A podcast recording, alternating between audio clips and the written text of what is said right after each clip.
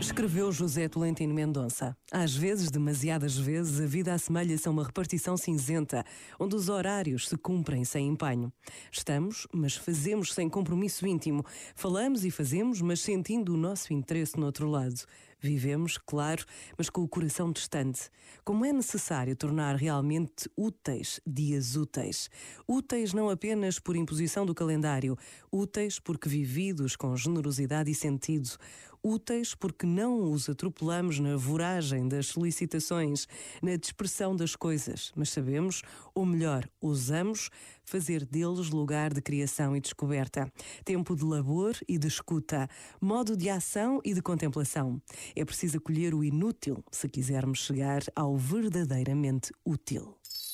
Este momento está disponível em podcast no site e na app da RFM.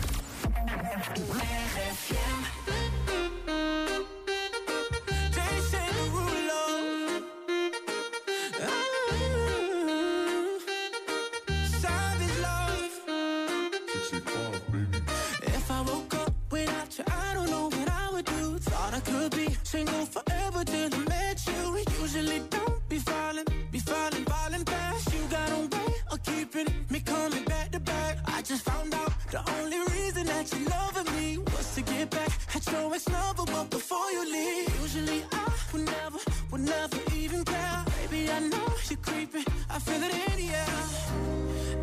Every night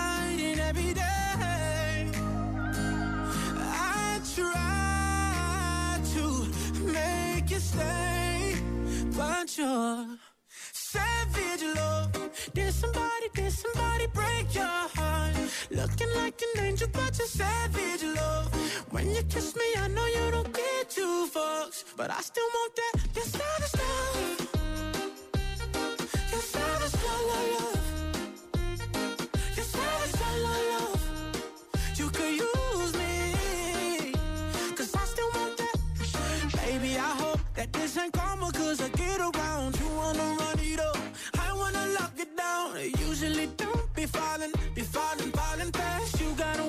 way making me spend up all my cash.